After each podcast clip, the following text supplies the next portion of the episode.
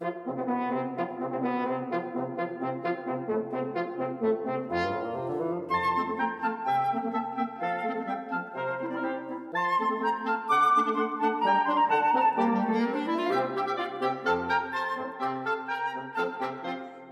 天录音的时间是二零二一年八月二十四。其实平常不会特地去讲我今天录音的时候是几月几号，但是今天为什么特地还要讲几月几号？因为我要纪念一下，昨天是八月二十三，久违的这个乐透，也就是威力彩，连续共估不知道多少期，反正那个多少期不重要，重点是累积了二十七亿台币这个奖金呢，昨天揭晓了，被一个人独得。听说是开在台北三峡，这个彩券行老板说是一个二十几岁的年轻人包牌买了三千多块中的，所以昨天晚上大家应该就哦梦都醒了，好吧，继续上班，继续奋斗。一方面当然羡慕到死，然后在这个赖群组呢，大家还是会小小讨论一下，也在做一些梦吧，就说哎，这个如果中了的话，他怎么款待这些所有认识的朋友们？自己要搞搞什么东西？不过我们都知道啊，这个如果真的中了的话，应该还是会低调一点的。这是我们东方人的习性啊，就是不张扬啊，尽量钱财不露白、不外露，所以应该都会低调，希望不要太多人知道自己中奖，不会像这些西方的。我们老是有时候看到一些新闻，不是美国中乐透了吗？然后他们好像还会开像记者会一样，跟大家昭告宣布自己超嗨的中奖。所以说，基本上大家都知道。有这么一个二十几岁的年轻人存在，但是大家不会知道他是谁，也不会有媒体会采访他，除非他自己愿意了。但这种几率就很低，所以难怪我们有时候会有人讲，就是乐透一直以来呢，有一种阴谋论，就是其实都没有人中过，大家都一直是被骗的。真相跟我们自己本身之间呢，离得实在是有点远。倘若就算我们大家都相信，那你也没办法接触到那个人，或者是有时候事件本身。所以你不知道这件事情是不是真实存在发生过，它就像是一个公开的秘密一样。那你讲公开呢，也不是那么准确，或者说它是一个对外敞开的秘密。有些时候是没有人在乎，有些时候是像这个乐透一样，为了得到某种保护嘛，就不会有人那么无聊去搜。但是如果建立在不同的情况下呢，那可能又会不一样啊。这一两年这个疫情，大家应该就很清楚。如果有什么狮子王啊，谁去逮点嘛，还是早期的在高雄的金巴里啊，大家会恨不得知道说你是哪位。当然有两股势力会互相的作战嘛。一方面我们也会希望说，这些人其实都不是罪犯，所以如果用猎巫的角度去看待他的话，那可能就会产生一些我们认为不是很好的影响。所以这个疫情啦，中乐透啊。这种就等于是在一个公共领域上面，大家会讨论到这个事件本身，但就这件事情的当事人呢，我们不知道。那有没有可能有些是当事人你是知道的，但是他到底具体做了什么秘密，你不晓得。这个时候反过来想呢，嗯，其实你我他都一样。我自己其实，在 Podcast 讲到目前为止已经四几集了，其实不乏有一些很小的事，其实会被认作是秘密的。也就是说，如果你把这个地方当做是一个我们常常在讲那两个字树洞，把一些你想讲的话，或者是一些微不足道的事情，在这个地方讲出来，那之所以微不足道，其实是因为在别的框架上面你看下来，你才觉得没什么好好讲的，你甚至没有分享的对象，你甚至觉得你跟别人讲出来这件事情，没有人愿意听。但是如果把它放在不同的地方，等到他被发现的时候，也许它是完全不一样的状况。所以不管是中奖啊。你是真的得乐透了，还是你得了 COVID-19 的中奖？这种事情，它反的另外一面呢，就会深深的抓住我们。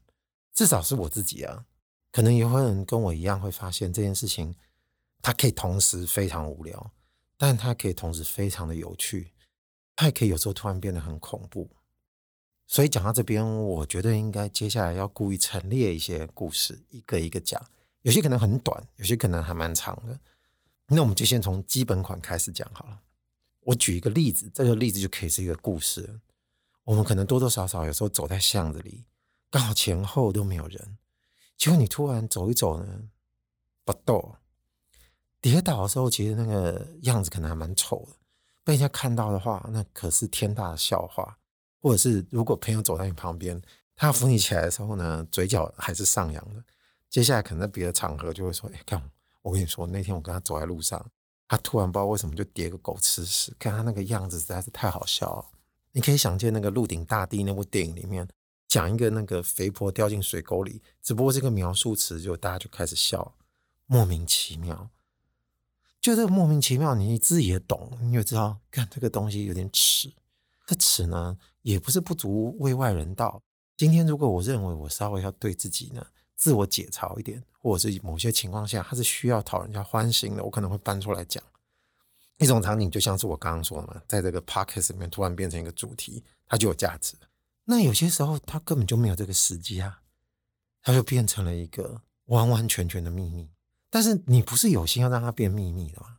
可能只会等到另外一种场景突然被揭示的时候，看，那可能就有点小麻烦了。比方。刚刚说这个，在某个无人知晓的巷子里呢，你突然叠了个狗吃屎，你自己知道这件事情是发生了，这件事情就只有天知地知你知，没人知了。然后哪一天呢，突然玩个这个什么真心话大冒险，那你也不想要说谎啊。所谓讲真心话的时候，如果不小心问到说你是否有出过糗，或者说你是否出过一个没有人知道的糗。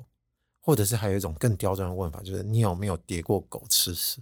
那可能周边的朋友都没有看过你跌倒，你就只好说有，那大家可能就开始笑，说看，原来你平常没讲，你这人其实蛮锵的嘛。那你心里就会觉得很怄了。看为什么你要这样讲我？我又没有说我不讲，我只是觉得我没有人生的机会可以把这件事情讲出来，大家就会说好了好了，随便你，反正这人就是这样子。然后说干妈的，突然就有种。有冤无法伸的那种气愤感，这种就是一个不知道为什么他突然变成一个秘密，且他被揭露的方式被看待成一个秘密，且你也被当做一个秘密的保守者，且他可能会在你的人格上面下了一个很无关痛痒的烙印，且你不喜欢。那如果这个基本款讲完了之后，其实我们大家心里就会回想起，可能很多时候是不胜枚举的。你叠了个狗吃屎，在没人的电梯里面不小心。放了个屁，或者是你以为没有人看到的情况下呢，你挖了个鼻屎。说到这个鼻屎呢，我就要贡献一个真实的故事。我记得我以前高中的时候呢，不知道哪一年有一个历史老师，他其实是一个相对于年纪应该那个时候才二十几岁一个年轻的女孩子，但是我们那个时候才十几出头岁嘛，所以相对而言，看到她知道她比较年轻，但年纪还是比我们稍长。身为一个二十几岁的女老师呢，她还是会有一些青春少女的形象会顾着的。那我们也不会觉得太怎么样。高中的时候真的是有点屁孩，就是闹啊怎么样的。其实通常都对于年轻一点的老师会有点分寸。有时候如果不小心，你知道越过那条线，老师可能皱个眉头呢，学生尤其是我们男学生就觉得哦，好了，不要太超过。你你就会认为跟他保持某种平衡，那你也会对他产生某种形象的烙印。如果再加上这个老师其实长得并不差，那这种我们可能很肤浅的颜值概念就会认为这个老师他有很多事情是不会做的，或者你会认为有些事情是不会看到的。但有一次呢，某一场考试，我就发现有点幻灭，大家都在埋首写考卷，在那个场所相对安静，老师发完卷子，大家专心的在写的时候呢，没有料到发生了一个像我这样子的人。他没有在这个体系里面扮演好一个考生的角色。我记得我高一高二的时候没有那么用功，刚上高中呢就觉得哇靠，考到最后一名也不会有人打我了，我觉得这种感觉超爽了。所以那个时候就是一个成绩很差的坏学生。国中实在是压力太大了，也就因此那个考卷发下来我根本就不会写，我也很早就在发呆了，随便写一写呢就觉得干反正蒙呢你也蒙不到几分，就开始四处张望在发呆。然后头一抬呢，就往讲台上面看过去，然后就看到这个算是有点半甜美的老师，看他在挖鼻孔，哎呀，挖的超用力的感觉，那个屎很大很深。我头一次看到那个动作跟那个神情，你可以想，有人就是他以为没有人看到，然后他头低低的在那边挖鼻孔的时候啊，那种画面是多么的不收敛。这种不收敛对我当下有点砰小震撼。然后交完卷呢。大家终身享受呢，像我们这种屁孩一定超无聊，马上就转头跟旁边人说：“干，我跟你讲，刚老师在欧比赛干，我他请假没站站，然后说干真的假的？我说对啊，你们大家都在写对不对？因为他大概没料到，才刚发下卷子没多久，竟然会有人抬头，所以他那个时候以为他相对安全，结果没料到花花黑了。从那天开始之后呢，我就觉得这个老师自带着一个秘密，而且这个秘密呢，可能算是只有我知道。当然啦，其实应该是其他同学也知道了，被我讲过这些人就知道说，干他欧品赛，然后就有人说，那他鼻屎粘在哪？我不想去面对，我也不想去查证。也许有可能他就包在他的卫生纸里，还是弹在某个角落。I don't know。相对于刚刚说那个叠了个狗吃屎哦，可能是你无心的糗事。那你说哦，比赛这件事情，其实大家应该也都知道。就像你关在一个厕所里面大便，这也是很正常啊。鼻屎难道你不挖吗？只不过是可能大家都会觉得这种事情还是不要让他看到比较好啊。那你相对于觉得安全的环境下，没想到被人发现了。那就变成了一种同样是敞开式的秘密，只不过是它之所以被称之为秘密，还得要是因为被发现了。如果没有被发现之前，它只不过是一种日常。所以这个日常呢，再回想到我们自己身上，应该蛮多的吧？你看我刚刚不是讲了在电梯里面撇了个屁吗？但通常这个风险比较高啦，至少以我而言哦，我不会趁没人的时候在电梯里面放屁。看你不知道停到哪楼，突然有人要进来啊。那你进来闻到那个味道，干，那当然就算你了。这里就讲到第三个故事。其实第三个故事是一个笑话。讲这个笑话的人呢，他其实掌握了这部分的某个精髓，而且把它玩得还蛮漂亮的。这是我很小的时候在读者文摘上面看到的。有在看读者文摘的人都知道，他们其实有一个区域都有这个笑话集。不过十几二十年没看了，我不知道他现在还有没有这种。如果有的话，其实我觉得这是一个读者文摘蛮重要的一个篇幅，希望他还是留着。而且我那时候有很多有趣的笑话，都是从那个地方获取的养分。到底是什么样的笑话呢？他就说这个火车里面呢，可能在包厢中，因为大家这个包厢是开放式的，有一个妙龄女子坐在那个地方，另外呢还分别坐了一个 A、B、C 三个男性，两人两人坐的位置。有时候可能一排不止坐两个，有时候挤三个。那这个故事呢，就是坐两个人，两个人。那可能大家都会觉得这个女生蛮漂亮的。也不敢去跟她搭讪或什么的，你只是一个陌生人的一个社会场合，所以你也不会去做任何其他的奇怪的事情。A 呢是一个老头，B 呢是一个上班族年轻人，C 是一位毛头小孩的学生。那大家也都没说话，相安无事的。刚好火车进山洞，进山洞的时候刚好这个包厢里面又没有灯，所以一片漆黑。这个时候就听到一个亲吻声。然后接下来呢，又是一个巴掌声。这个声响才刚没结束多久呢，这个火车就出山洞了，然后一样是安安静静的，没有人说话。到底是发生了什么事情呢？大家心里就在开始想。哎，这个老头心里就在想说：靠，这两个年轻人呢，要不这个上班族，要不然就这个学生，有人偷亲了这个女生，结果活该被打一巴掌。然后呢，轮到这个妙龄女子心里就在想：我旁边这两个年轻人呢？可能有人想要偷亲我，但没想到亲错，亲到那个老头，被那个老头赏巴掌，打了一个大耳光。然后接下来就轮到这个 B 上班族呢，心里就想说：干，这个老头呢，还是这个学生呢，亲了那个女生，结果那个女生呢，误以为是我，一巴掌就甩过来，妈的，莫名其妙被打了一个耳光。年轻的学生心里在想什么？他说：干，有够好玩的，我刚往自己的手臂亲了一声，很大声。然后再把前面看不顺眼这个上班族甩了一巴掌，现在没有人能怪我。小时候听到说，我觉得哇靠，这个还蛮鸡巴的，还不错。他呢，就是掌握了这个秘密正在蔓延的场景里面，他做了一件事情，且这件事情呢，他知道等到回到正常状态的时候呢，大家没办法针对这件说什么。虽然说你仔细推敲啊，会觉得。那个被打的上班族呢，他其实是可以讲话的。他说：“哎、我又没干嘛，是谁打我？”或者是说他直接认定是那个年轻女生打他，他可以为自己辩护。但可能再想一下呢，你可能也会当做是那个上班族，他也算是一个深思熟虑的人，因为没有任何证据可以说不是他亲的。这个时候呢，就变成死无对证。只是对我而言呢，这样子的一个场景跟这个故事呢，它虽然是虚构的，但是你至少可以认同一件事。它是可行的，它是可以被操作的。所以，如果下次如果遇到类似的情形，你是不是可以偷偷的干这件事情？这四个人在这条车厢上一样的沉默，但这四个人心里都放着不一样的秘密。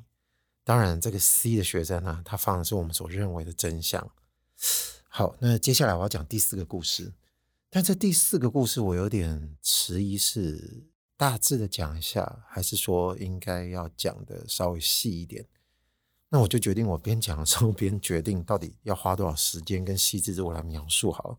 它是一个真实案件，那如果我把它讲出来的话，大家应该有听过的人多多少少一听我讲这个案件的名称就知道了。它是在日本发生的女子高中生水泥埋尸案。所以应该没错吧，对不对？听的你，如果知道讲这个案子，你大概就知道这是一个发生在一九九八年，大概到八九年左右，这长达一段时间的一个社会案件。维基百科其实是查得到的，所以照我刚刚描述的这个女子高中生水泥埋尸案，其实你会发现有人巨细靡遗把这件事情说出来了。但我不能保证说，其实你们每个人都知道，所以为什么我决定稍微要讲一下。当初听完这个故事的时候，其实心里停顿了很久，也就是暂时你没有办法摘下别的事情，你只能一直在这个听完很痛苦的状态下，一直在自问为什么会发生这样的事。我刚刚不是说这个是发生在一九九八年吗？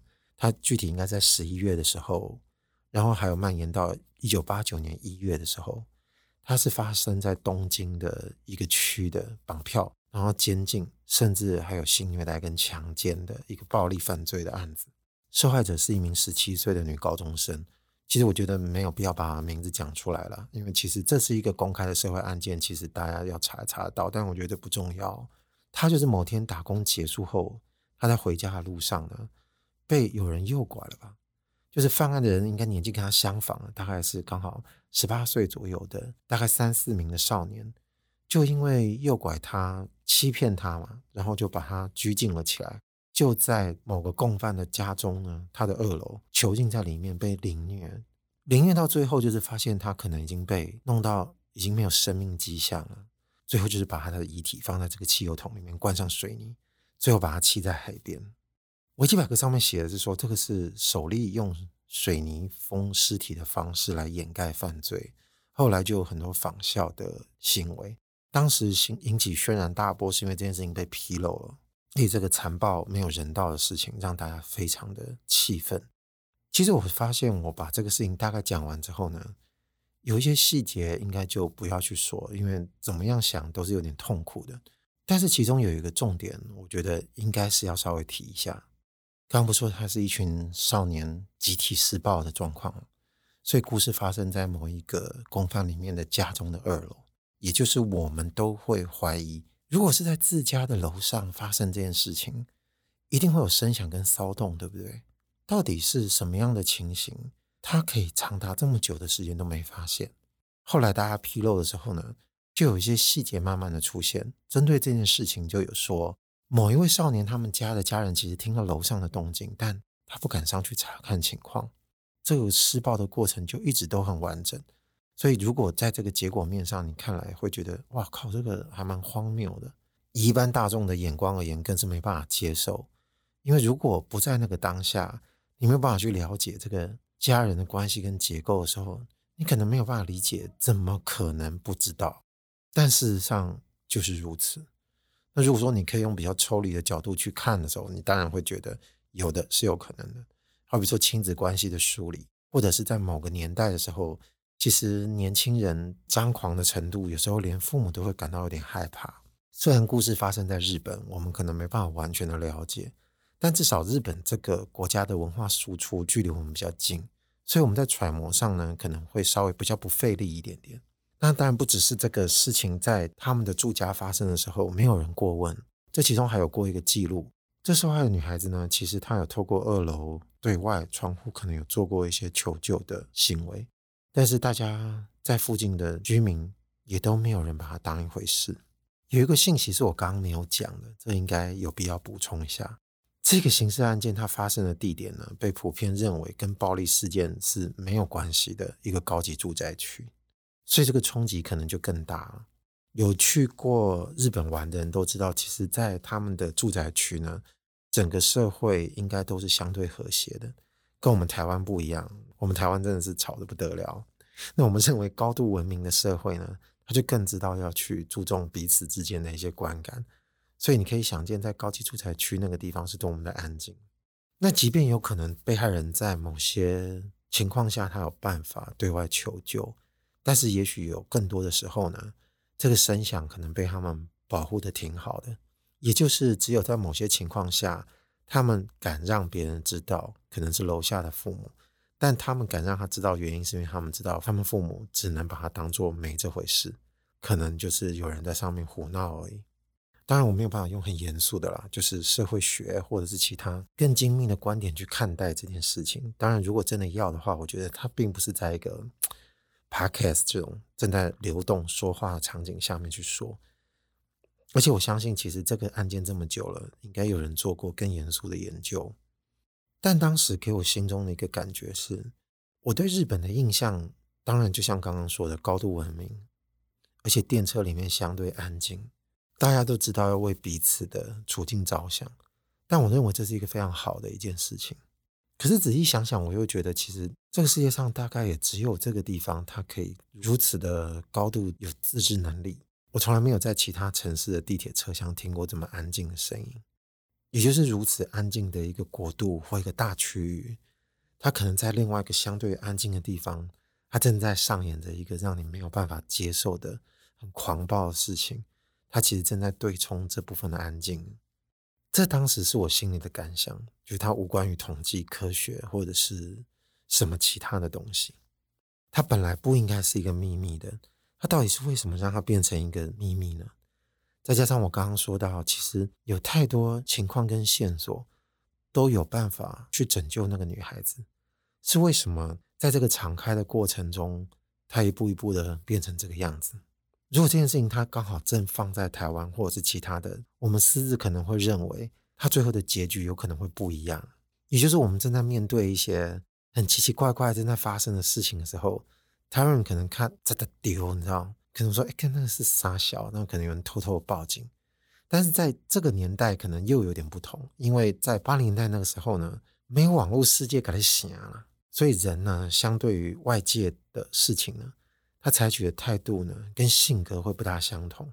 这个时代其实大家动不动就可以去分享事情。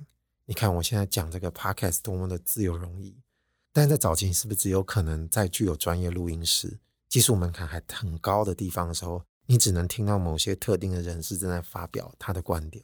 但现在人人都能提供内容的年代呢，如果真的发生了一些你觉得很可疑的事情，所以 YouTube 上早就看得到了。他可能不需要几天的时间呢，这件事情就被阻止了。但当然，我觉得没有办法去得出一个很快速的结论，说，所以这网络时代呢，它是一个完全具有正向性的作用。有时候你会感想，就是这个能量都在流转中，只不过是一个比较平衡的状态下之后呢，可能光明跟黑暗没有办法分得太开，分得太开的时候，那个黑暗的浓度可能会让你处在光明面的人一时发现的时候，你是没有办法接受的。但讲到这个地方呢，我也不想让自己搞混了，因为一个非主动变成秘密的秘密呢，它其实并不见得一定是需要被解放的啦。因为照刚刚的说法，你会觉得好像是不是有一些事情呢？如果牵涉到比较负面观感的呢，它是不是应该适度的被释放？那比较不容易会产生一些更极致的后果。基本上这个概念呢，如果稍微聊聊，我觉得应该都基本同意。但是刚刚说到这个秘密呢？它不见得完全适用于我们现在讨论这个前提嘛，啊，因为有些时候呢，它是糗事，所以这个糗事呢，不见得跟它是能画上等号的。不过刚刚讲到现在，其实有一个字，或者说它有一个动词呢，刚刚其实没提出来的，但我觉得它还蛮关键的，也就是藏，捉迷藏的这个藏。就算你不是主动要藏着这件事情，有时候它是不小心就藏在那个地方。然后它也无意成为神秘的事情，但是这个神秘呢，就不知道在某些场所或在某个时刻呢，突然会引起你的兴趣。有些时候你想一探究竟，你希望得到更大的乐趣，或者是你可以获得更大的冲击。总之就是对我们的体验呢，产生比较深刻的印象跟影响了。那有些时候呢，你又希望跟他保持距离，你希望这种朦胧或有点暧昧的美呢，才会让你有点嘎铃顺。可以活在那个欣赏美的态度里面，也就是如果我永远都不知道我的那个高中老师也欧比赛的话，大家闲聊的时候可能也是会说啊，说哎，一马些棒赛嘛，然后说不定买欧品赛啊，说不定没有人的时候呢，他是更放得开的。那他总是停留在某个想象上嘛，我们可以私自认定，但是你没有办法一口咬定。也就是在明着面上面说话的时候呢，明白人就自己知道要有点保留，你不能就把它当做是一个已知的事实拿来随便讲。除了糗事，除了刚刚说的惨痛的事情，它这个调性有些东西还有点神秘的。那有没有本来就一听到就会让你觉得它不需要靠这种其他林林总总的生活事件，经过一番的思考，你才会觉得它具有神秘感？那有些事情本来在你一听到的时候呢，自动就蒙上一层神秘色彩。比方说，我们不知道到底有没有尼斯湖水怪，到现在你也不确定是不是真的有外星人，因为你一直没看到。那你听到别人看到，你没看到，你也不知道到底有没有。就像我前几集提到了这个七月半的时候，到底有没有好兄弟？但因为这些都是浪漫情怀，我们的人生呢，有这么多故事充斥着，但我们自己心里都知道，有些秘密呢，它永远开发不完，或者是它永远想象不完。然后你也没有办法否定它的存在，你也没有办法证实它的存在。比方我们活在地球上，我们哪知道哪一天飘过的某片云，其实它曾经下过一滴雨，但也就只有那么一滴。你不知道它落在什么地方，你有没有办法确定它是真的会下雨的云？它就像一滴眼泪一样，曾经悲伤过那么一下下，之后它就收起心情。自动的消散，或者是飘到另外一个地方去。所以，如果曾经你相信有这么一片云的存在的话，我们每个人活在这个世上，有时候都像走钢索一样，你不知道什么时候你会突然 往那个方向去，说不定勾了一下，说不定又回来了，说不定突然遭惊了一下，你又回来了。这个呢，又可以呼应到一个事件。这么说的话，是不是应该刚编号？看我有点忘了。讲了三个、四个，是第四个还是第五个故事了？但这不算故事，这是一个事件。这在美国发生一件事情，好像是行车记录器拍到的。也就是有一个人，好像他正在一个桥上慢跑，然后跑着跑着呢，突然就遇到有一个路人跟他旁边经过的时候，看他竟然突然推他一把，把他往车的方向推出去。好险他没有被车撞到，但是这个人是毫无预警，你也不知道他到底。有没有预谋要做这件事情？他就突然把一个陌生人往外推了一下，然后他就继续往前走了。但我不确定我这个描述是不是真实或正确，但本质上是一样的。嗯，有可能是像我刚刚描述的这个关系，那也有可能是一个跑步的人正在对一个慢慢走的行人推了一把。嗯，有点忘记了。但就像我说的，这个关系大概就是这样一个随机突然出现的事情。有时候对这件事情，我们可能会给一些比较社会化的想象。可能说，嗯，这个人可能精神上呢突然会遭奸，他可能有一些病史，或者说他的个性使然会有怎么样的一个情形，好让我们听的人会比较安心嘛。今天如果很多事情它是事出无因，或者是你没有办法掌握一个让自己安心的脉络出来的时候，你可能想说，干完了，我活在这个世上到处都有危险，但其实我觉得自己心里也要放心，有时候你不知道危险是不是在自己身上。